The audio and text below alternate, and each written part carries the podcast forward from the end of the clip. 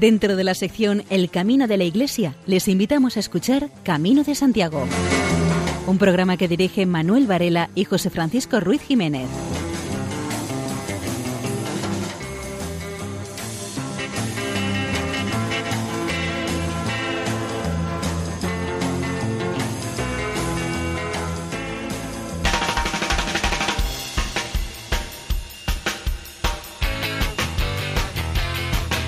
Queridos oyentes, les damos la bienvenida a un nuevo programa de Camino de Santiago en la sintonía amiga de Radio María. Un programa que se promete bochornoso, no porque vayamos a emitir ningún contenido que pueda avergonzarles o incomodarles, sino por la temperatura de la que estamos disfrutando, eh, entre comillas, en estos días. El problema es que a un servidor cualquier cosa que pase de cero grados ya le parece calor o sea que se pueden imaginar mi estado de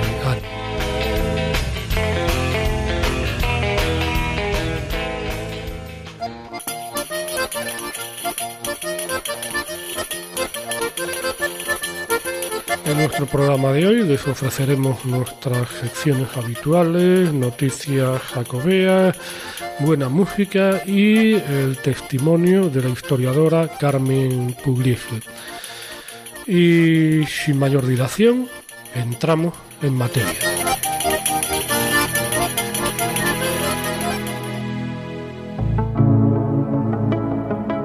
En la ruta jacobea siempre seremos amigos. La unión será nuestra fuerza para alcanzar el destino. Vieja rúa siempre viva, arte e historia del mundo. Vía láctea allá arriba es una senda encendida para no perder el rumbo. Sacrificio y oración, el lema del peregrino que marcha por el camino, que marcha por el camino de Santiago su patrón. Señor Santiago, patrón Santiago, en este día con este canto va nuestra ofrenda.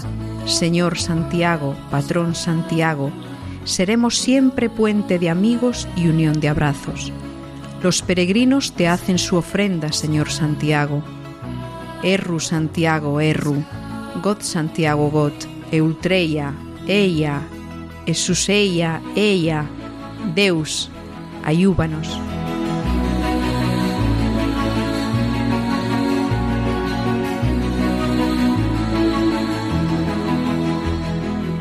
Compartir es el mejor abono para que compartir es el mejor abono para que crezca la felicidad.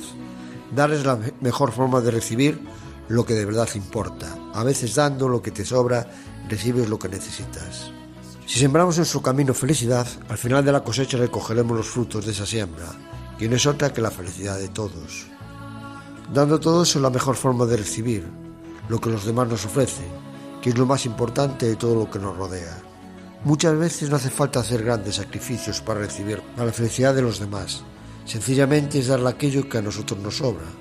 Eso no quiere decir que a otros los estamos poniendo en un escalón inferior al nuestro sino todo lo contrario, es poner otras personas a nuestra altura, pues les estamos dando la oportunidad de ponerse a nuestro lado.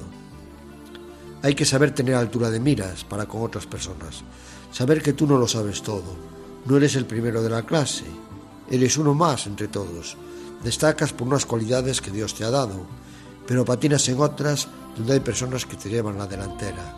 Debemos de unir todas esas cualidades que tienen unos y otros para que entre todos hacernos más fuertes y poder alcanzar esos objetivos, que tan difícil que algunos vemos tan lejanos. Entre todos podemos conseguirlo. Hacer el camino más allá de la belleza y de sus paisajes, su energía, su espiritualidad, la cordialidad y hospitalidad de los gallegos nos permite descubrir toda esa fuerza interior que todos tenemos, abrir nuestras mentes y nuestro corazón e iniciar el camino hacia una mejor calidad de vida. El camino no es hacerlo para ver esas veces que el paisaje nos da. Este nos da energía para poder conseguir esos objetivos marcados, la amabilidad, el compañerismo y la grandeza de la tierra que pisamos, que no es otra que la tierra gallega.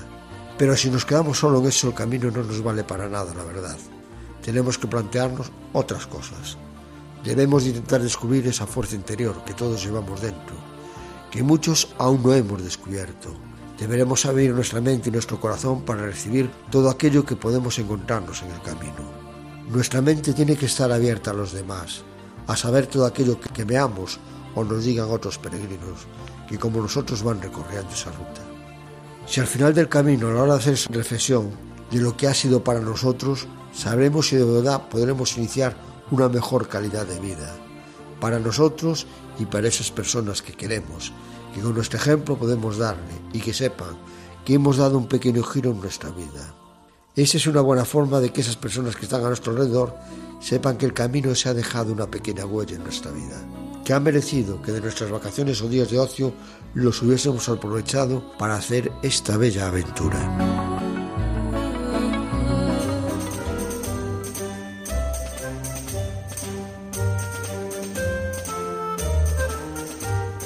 En la diócesis de Ciudad Real, un grupo de fieles y sacerdotes organiza una peregrinación a pie a Santiago de Compostela. Este año el lema elegido es Somos Iglesia, familia en camino. De este modo subrayan uno de los dos objetivos propuestos por la diócesis a principio de curso. La experiencia será del 1 al 13 de agosto por el Camino del Norte, caminando unos 200 kilómetros hasta llegar a Santiago de Compostela pueden participar todas las personas que a fecha de 1 de agosto de 2017 tengan cumplida la mayoría de edad, aceptando las normas de la actividad. El coste total de la peregrinación es de 265 euros, teniendo en cuenta que son 50 las plazas disponibles. La reserva de plazas se realizará por riguroso orden de inscripción, realizando un ingreso previo de 125 euros. Una vez realizado el ingreso, hay que contar con la organización para entregar toda la documentación completa y firmada, así como el justificante de ingreso y una fotocopia del DNI. Desde la organización insisten en que no se trata de una forma de turismo, sino de una experiencia religiosa abierta a todos. Se quiere que cada participante profundice en su fe de camino a la tumba del apóstol. Hay más información en el blog camino de Santiago dcr.wordpress.com y en el teléfono 699 084 881. Una de las principales labores de las asociaciones de amigos del Camino de Santiago y de las administraciones es la señalización de la ruta jacobea. Es lo que ha hecho últimamente la Asociación de Amigos del Camino de Santiago de Jaca. Varios de sus miembros subieron al puerto de Sompor para dar una mano de pintura. El tramo situado en la ladera izquierda del río Aragón se pintaron nuevas flechas amarillas para evitar que los peregrinos hagan kilómetros de más, pues hay una bifurcación que ocasiona cierta confusión. Portugalete también ha mejorado la señalización del Camino de Santiago frente al puente colgante. En el pleno de marzo ya se advirtió de que habían detectado la proliferación de rutas piratas en este trayecto.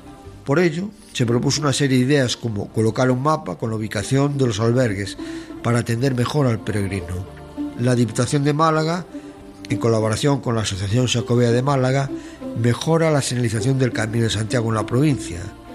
Se mejora la señalización en sus casi 100 kilómetros entre la capital y el límite provincial con Córdoba.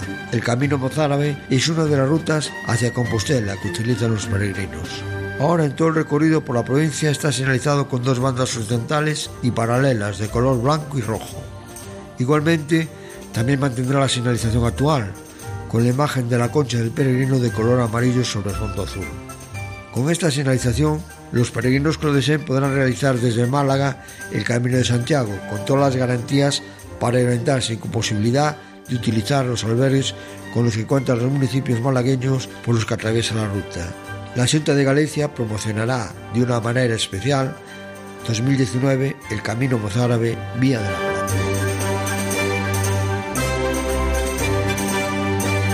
del 12 al 14 de julio y dentro de los cursos de verano de la Universidad Nacional de Educación a Distancia en la sede de Pontevedra habrá el curso titulado Arte y leyenda en el Camino de Santiago Medieval.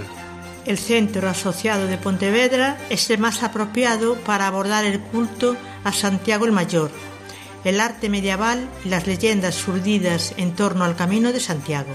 Aquellas personas que no se desplacen a las instalaciones del centro podrán seguir el curso en directo por streaming, desde su casa a través del ordenador. También habrá matrícula del curso en diferido. El curso se completa con cuatro horas de consulta de materiales y participación activa del estudiante en el foro del curso virtual. El 12 de julio se tratan dos temas, los orígenes del culto jacobeo y la devoción por Santiago el Mayor, y su representación en el arte románico del camino. El 13 de julio las conferencias son El Camino Portugués, su itinerario artístico en la Galicia medieval, la meta del camino, el santuario compostelano en el siglo XII, historia de la peregrinación en Tui, viajeros y patrimonio jacobeo, y la última conferencia de ese día será Arte y leyenda en el románico del Camino de Santiago en Asturias. El 14 de julio concluye este curso de verano en la UNED con dos conferencias, una titulada Crismón Trinitario y Pirinaico, la fortuna de un símbolo de legitimación y la presencia en el Camino de Santiago. Y la última intervención será sobre los peregrinajes reales o virtuales desde el oriente peninsular.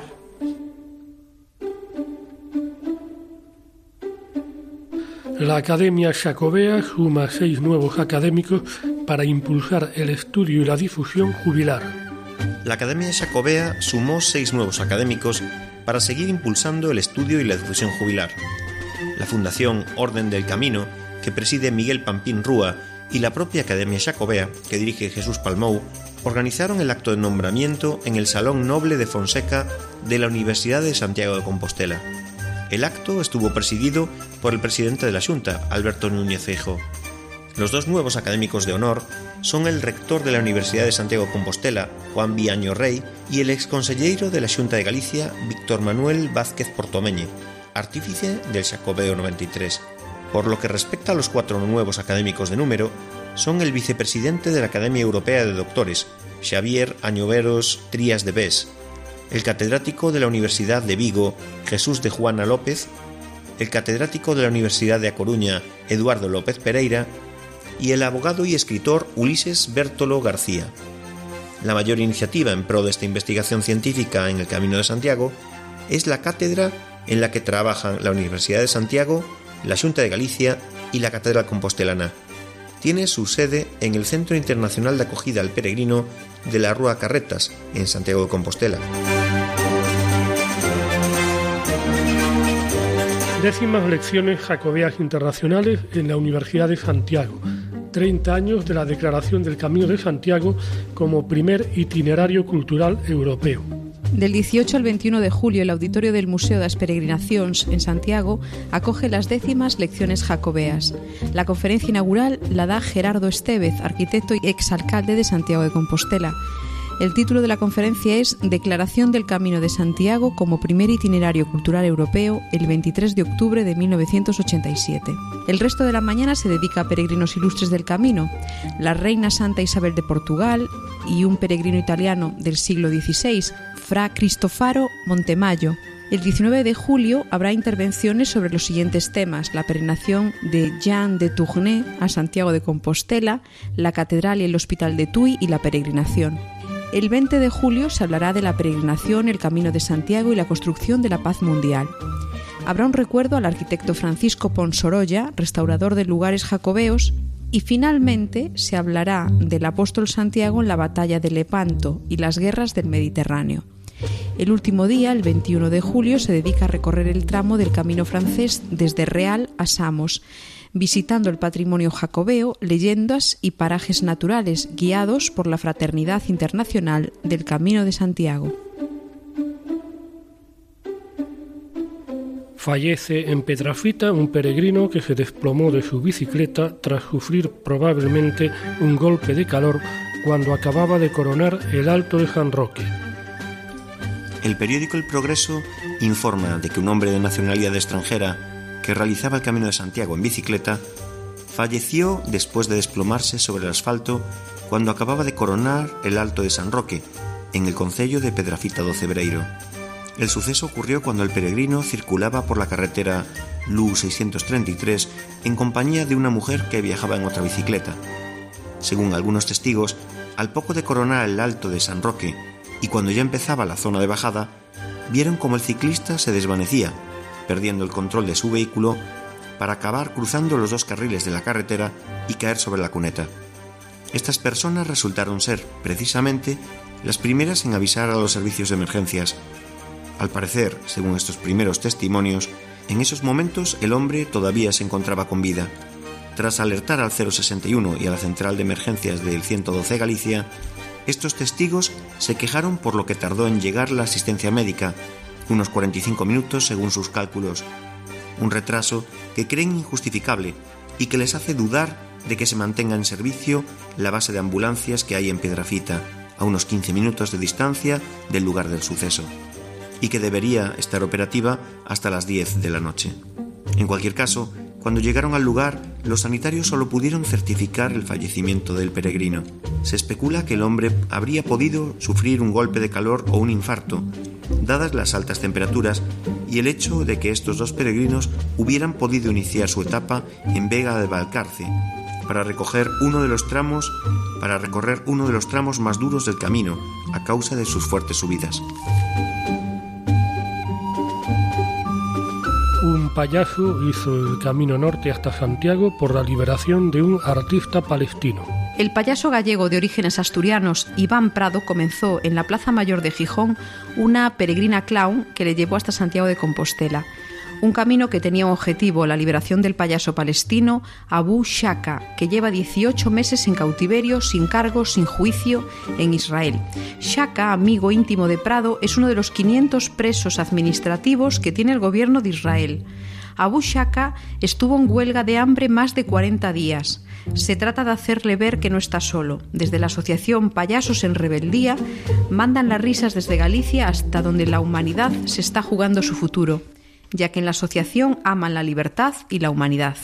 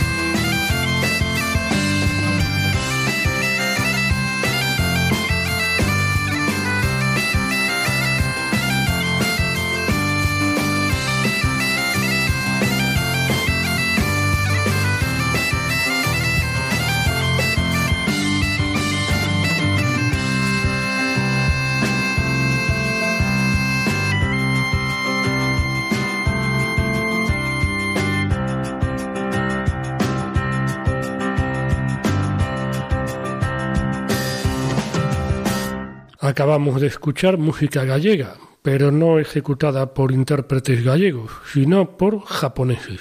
El joven músico japonés Yuki Kojima es un fenómeno en su país, donde da clases de gaita gallega. Hace unos pocos años eh, hizo el camino de Santiago con su novia Miyu.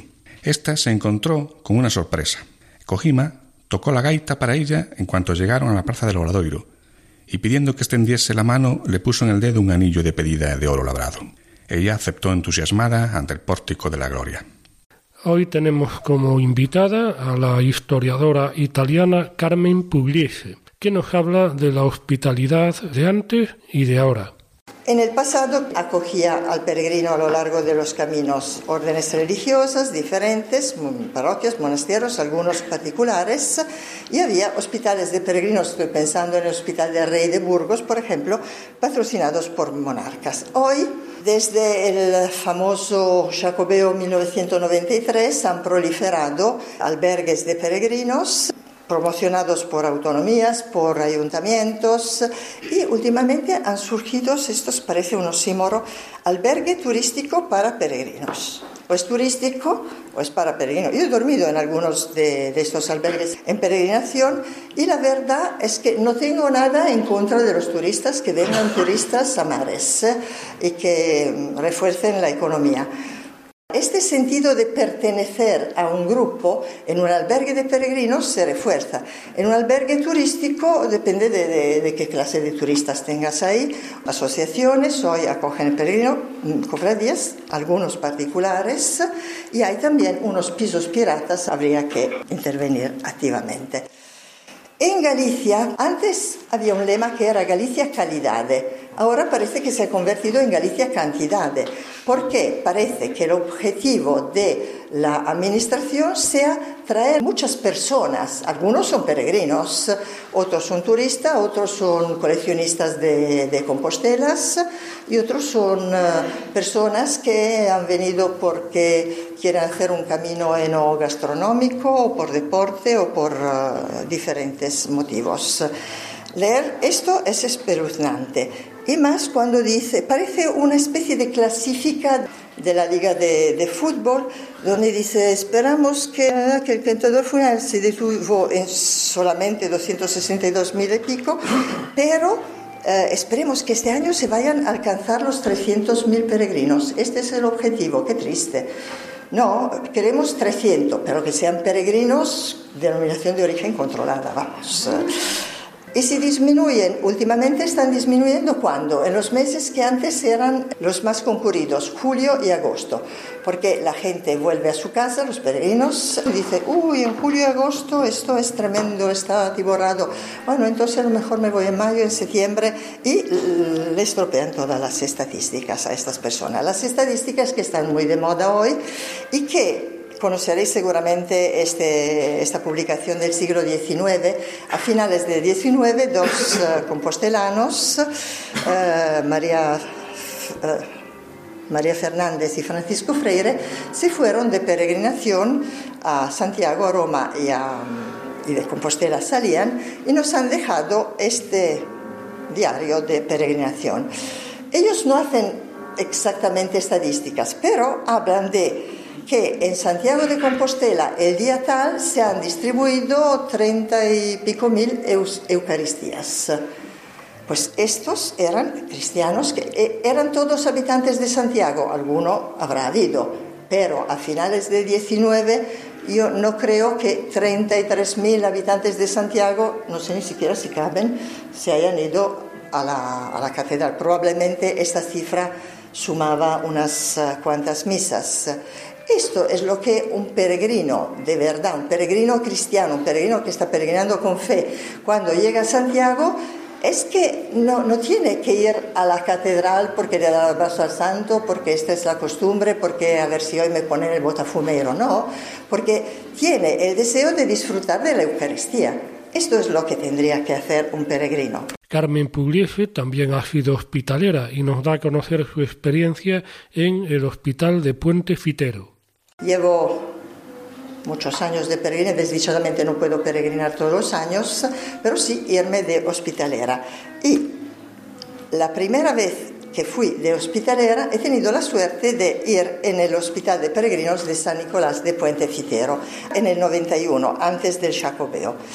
El rector de nuestra confraternita, el profesor Caucci, lo vio y como ya tenía en ánimo de abrir un hospital para acoger peregrinos, pensó que este ermita que está en medio de la nada, en la muga entre la provincia de Burgos y la de Palencia, y esto era un, una ermita, formaba parte de una pequeñísima aldea, ha sido rehabilitado, reestructurado con amor, quiero decir, gratuitamente. El arquitecto que hizo el proyecto de reestructuración preciosa de esta ermita, que ahora es un lugar de acogida cristiana de los peregrinos, lo ha hecho generosamente, sin codicia.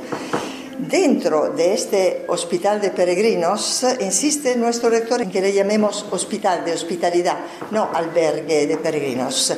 Dentro de este hospital de peregrinos se acogen los peregrinos cristianamente, se le dice explícitamente, llegan los peregrinos, hacen sus cosas, se duchan, lavan la ropa, etc. Pero antes de la cena, los peregrinos están hambrientos, los juntamos todos alrededor del altar, se sientan y los acogemos lavándole los pies un pie, porque tampoco se trata de asear el peregrino que se supone ya duchado. Se le lava un pie, antes de lavarle el pie se le recuerda que somos una confraternita cristiana, católica, y te acogemos aquí en el nombre de Cristo y te acogemos cristianamente. Hay una breve fórmula que aquí...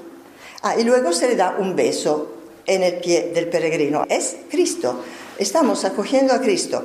Que luego la persona concreta mmm, esté un poco lejos de determinados uh, valores, ¿qué le vamos a hacer? Ya a lo largo del camino irá mejorando, irá purificándose e irá llegando a la meta como tiene que ser. La fórmula de acogida es breve, sencilla, en el nombre de Cristo te acogemos en el Hospital de San Nicolás de Puente Fitero. Que el descanso te reconforte y repare tus fuerzas para que continúes tu camino a Santiago. A este punto, el peregrino tiene que contestar amén. Y ya se lo hemos dicho antes, mira que al final tienes que contestar. Casi nadie lo contesta. ¿Por qué no lo contestan? Porque se emocionan tanto, pero ellos y nosotros también. Yo me emociono muchísimo. Y tú no le estás dando un beso en el pie de este peregrino, le estás besando el alma, le estás tocando su fibra emotiva. Este peregrino, después de esta acogida que está recibiendo, no es el mismo. He visto yo peregrinos llorar a lágrima tendida y otros, unos tierrones de estos que no se llora porque yo soy muy macho, que hacían, vamos, se aguantaban para no llorar así en público y, y perder parte de su virilidad. Después de esta acogida rezamos normalmente una breve oración, suelo rezar el Padre Nuestro, que es mi favorita, y nos vamos a sentar en la mesa que ya había sido precedentemente preparada y hay una breve bendición de la mesa. Te estamos acogiendo cristianamente, te estamos invitando a una cena, suele ser de pasta, es una confraternita italiana, muy rica. ¿eh? Y los peregrinos cenas y la cena comunitaria es un momento importantísimo de la jornada del peregrino, porque se encuentra con otras personas que son peregrinos, que están viviendo la misma experiencia que él, que hablan de cosas que él conoce, está experimentando y los demás también. Esto es precioso. Con unos turistas o con unos agentes de comercio que tienen todo mi respeto, es difícil entrar en esta sintonía, en esta empatía. Carmen Pugliese repasa algunos albergues de acogida cristiana en el camino en los que hay cena comunitaria. La cena comunitaria no solo tiene lugar en el Hospital de Peregrinos de, San Nicolás de Puente Fitero, sino también en otros uh, albergues o hospitales mm, de acogida cristiana. Por ejemplo, en Grañón En el Hospital de Peregrinos todas las noches hay una cena comunitaria que los peregrinos aprecian muchísimo.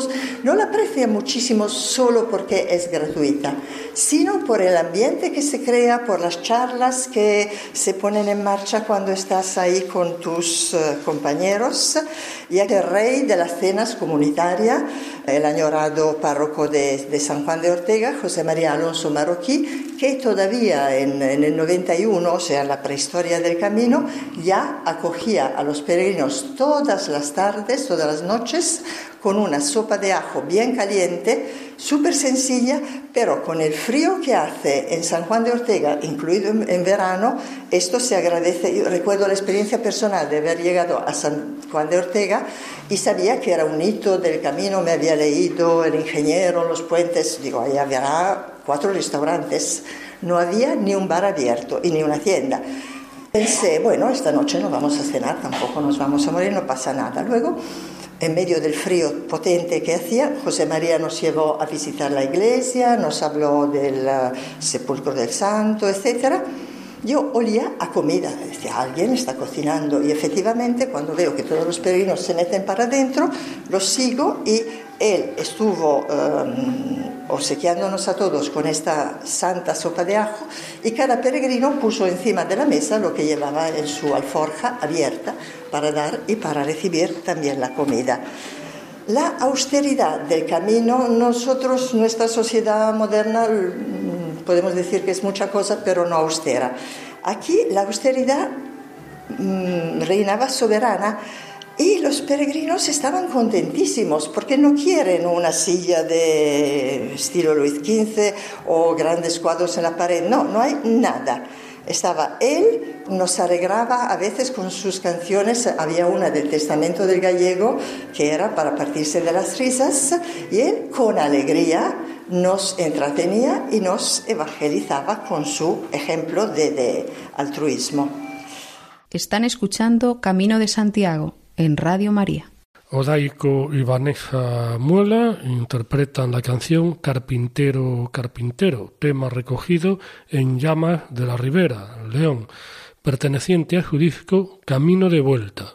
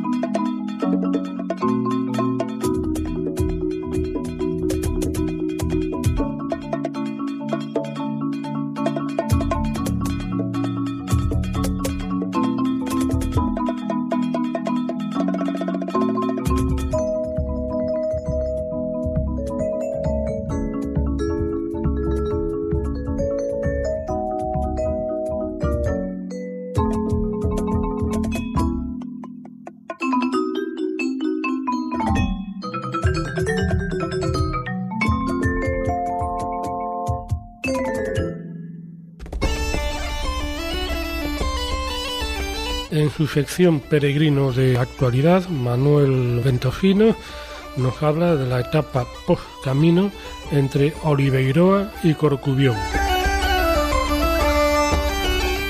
Camino de Fisterra, etapa Oliveiroa-Corcubión. Esta etapa clásica finaliza en Fisterra, pero nosotros preferimos dividirla en dos para disfrutar con más tranquilidad del maravilloso entorno, con las primeras vistas del Océano Atlántico, plenamente rural y con desniveles frecuentes pero suaves. Pasamos por delante del albergue para salir de Ribeirão por una pista asfaltada. Hay que prestar atención porque en breve a la altura del mojón 34,5 se debe de torcer a la izquierda. Esta pista desemboca hacia la carretera que se dirige al envase de Castelo. Por es una curva cogemos un camino que sube hacia una línea de aerogeneradores. Más adelante dejamos este camino y avanzamos por las laderas de la montaña con unas vistas increíbles del río Sayas.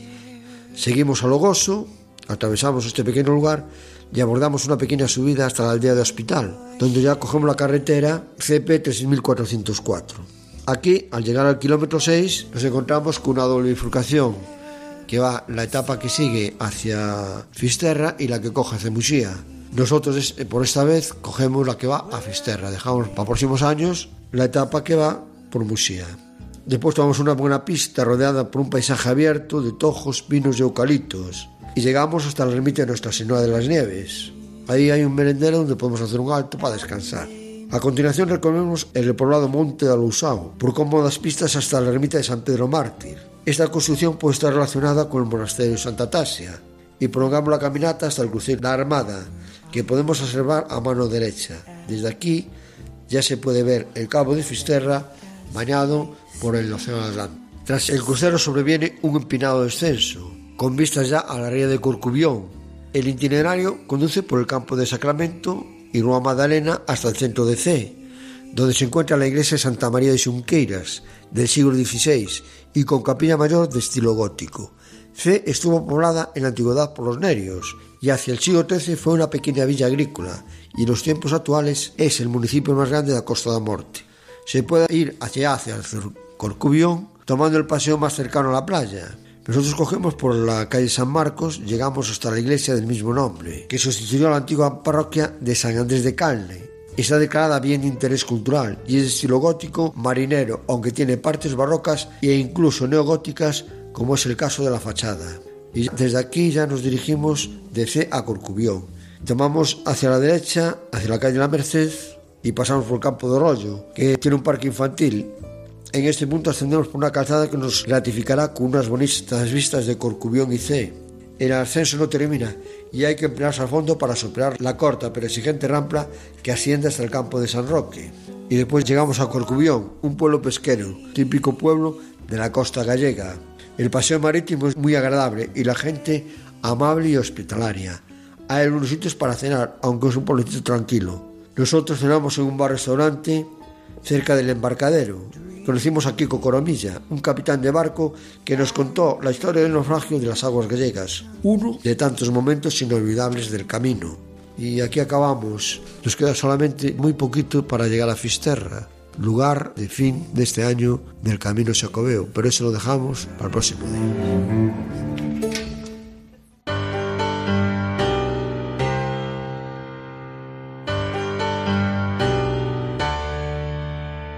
El camino de Santiago nos iguala a todos. Es la conclusión de María José López en su sección Valores en el Camino.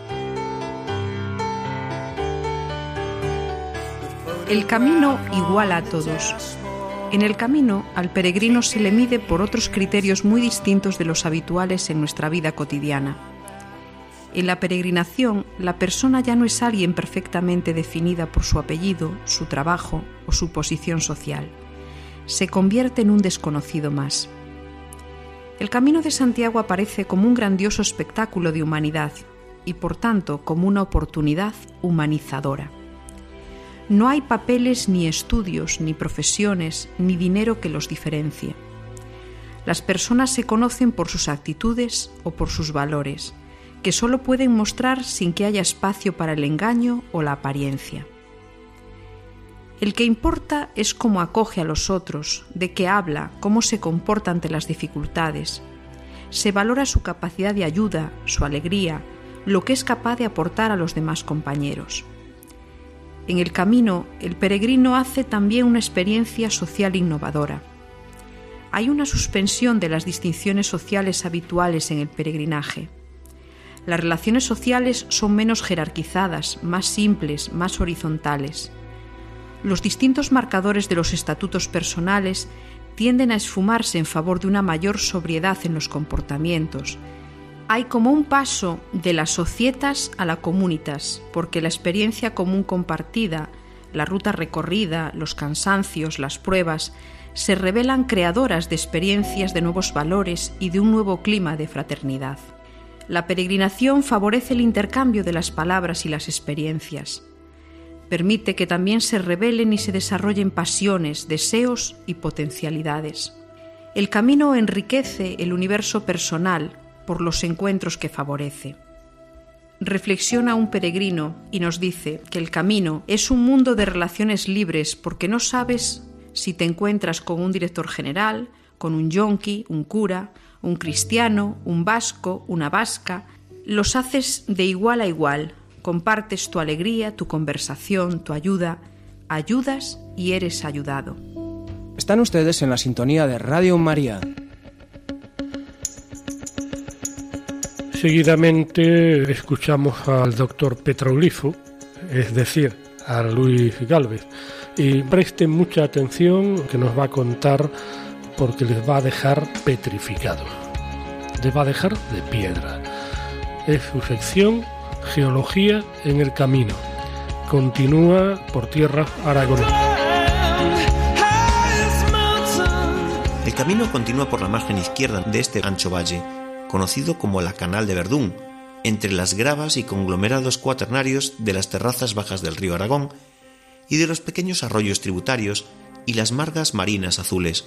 Se va pasando por las poblaciones de Martes, Mianos y Antieda, ubicadas sobre margas y donde se reconoce un paisaje de cárcavas en los relieves que delimitan el valle. Al otro lado del río destaca una inmensa llanura y sobre esta la población de Verdún, ubicada sobre las margas azules y los depósitos cuaternarios colgados de antiguos abanicos aluviales del Pleistoceno, y al fondo, en el horizonte, los relieves calcáreos del Cretácico superior, Paleoceno, de las sierras de Illón y Leire, que delimitan la otra parte de la canal, formadas principalmente por materiales datados en aproximadamente 80-60 millones de años. En el fondo del valle se reconoce el río Aragón, con sus típicos depósitos de gravas, formando las barras de pluviales que se continúan hasta la cola del embalse de Yesa. El vaso también se encuentra sobre las margas azules que desde Jaca no se han abandonado. El final del camino, de esta etapa, transcurre en dirección a Ruesta. Poco antes de llegar a esta localidad, se produce un cambio brusco en la litología y en el relieve, obedeciendo a un importante accidente conocido como falla de Ruesta, de dirección noreste-suroeste. En la misma carretera, ya junto a dicha localidad, se reconocen unas margas laminadas de tonalidades rosadas y un importante paquete de areniscas, las areniscas de Ruesta, que dan paso a los depósitos paleogenos continentales del grupo Campo.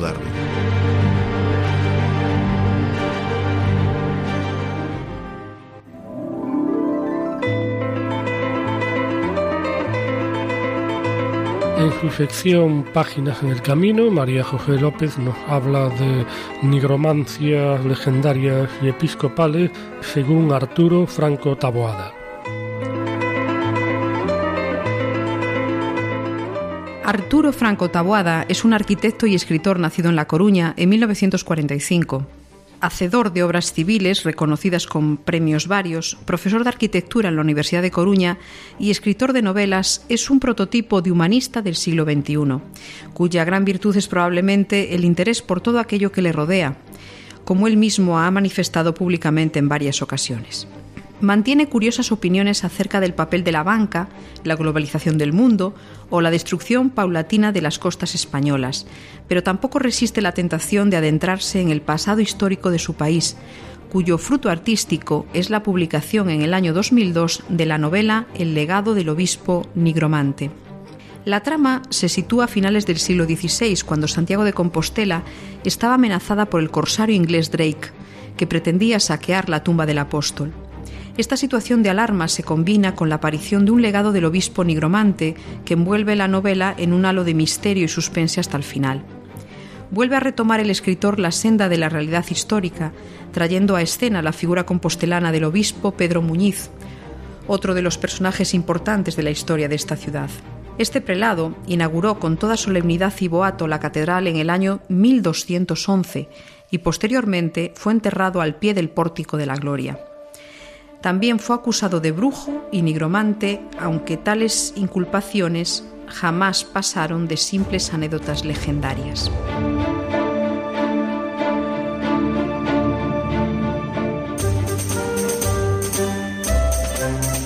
La misión originaria de los caballeros de la Orden del Temple era salvaguardar a los peregrinos del Camino de Santiago en los lugares sagrados y la historia retornó al presente de mano de la Asociación Recreacionista Caballeros eh, Vergidum Templi. que escoltaron a los caminantes en el trayecto de la ruta Sacobea, que atraviesa el municipio de Cacabelos, entre la cooperativa de Campón Araya y el albergue de la Villa del Cúa. Una acción de gran vistosidad que pilló por sorpresa a muchos de los peregrinos desconocedores de la figura de los templarios. Pero no fue esta la única acción programada por la asociación, que una vez en su destino celebraron una comida de hermandad para reponer fuerzas y retomar la actividad a primera hora de la tarde, en una visita guiada por cacabelos, incluidos el Santuario de las Angustias, el Puente Mayor, la Ermita de San Roque y el Museo Arqueológico. Antequera se convertirá en la próxima sede del Congreso Internacional de Asociaciones Jacobeas. Será la undécima edición y se celebrará del 18 al 22 de octubre. Así lo anunció el presidente de la Asociación Jacobea de Málaga, Juan Guerrero, durante la presentación de la señalización del Camino Mozárabe a Santiago que pasa por el municipio. La ciudad de Antequera tomará el testigo de Burgos, que acogió el décimo congreso en el año 2014. Y el lema de este próximo encuentro en Antequera será El Camino de Santiago, Camino entre Mares, en referencia a la conexión del Atlántico y del Mediterráneo, que es de donde parte la ruta mozárabe en Málaga. Hasta el momento, estos congresos eh, siempre habían sido en localidades del Camino francés, pero ahora toma el relevo Antequera. Y se darán cita, como es habitual, eh, peregrinos, historiadores, investigadores, para poner puntos en común sobre esta ruta milenaria. Se ha traducido al español la última obra del autor de Coming Jason. Es la titulada Un noruego en el camino de Santiago. Es un libro de agradable tacto, buen papel, impresión magnífica y contenido tronchante. El autor es Jason Arn, un dibujante noruego asentado en Francia que un buen día sintió la llamada del apóstol. Curtido en cómics de contenidos muy diversos, Jason se siente muy cómodo en este viaje interior, que convierte con sencillez e inteligencia en un viaje exterior. Su particular camino de Santiago, ejemplo de humor nórdico, tan seco como eficaz, y con más sonrisas que carcajadas, nos invita a calzarnos unas botas y salir al camino. El libro reivindica la vida sencilla, las ideas simples, la vida sin grandes ambiciones. Jason celebra su 50 cumpleaños recorriendo 800 kilómetros en 32 días. Muchos kilómetros, muchos días y muchos caminantes. Imposible aburrirse, pese a su enorme timidez. El autor conoce gente interesante y nos habla de su dieta, de sus ampollas, de sus conversaciones. También conoce el lado oscuro del camino, posadas cutres, legiones de chinches, comidas mediocres. Todo forma parte del viaje, de la iniciación, de una formación que Jason se toma con filosofía. El dibujo sencillo y los textos breves y directos respetan la introspección del viajero y desvelan su inocencia. Jason es un buen tipo, un mes conociendo España, conociendo el camino y sobre todo conociéndose a sí mismo. Leer su historia es uno de esos pequeños placeres que nos regala la vida.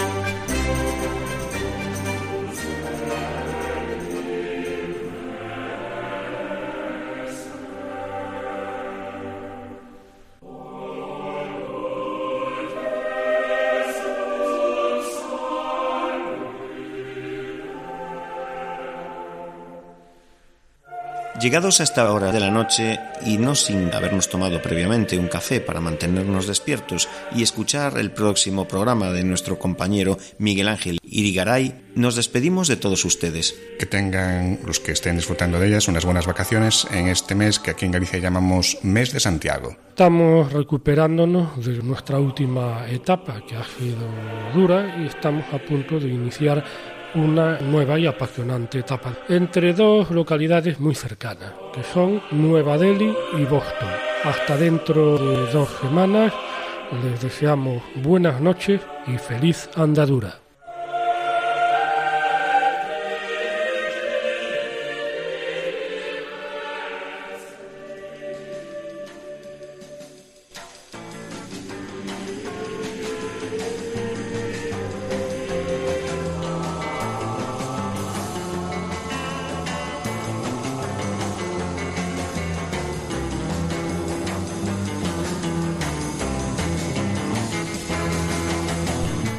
Escuchado en Radio María Camino de Santiago, dirigido por Manuel Varela y José Francisco Ruiz Jiménez.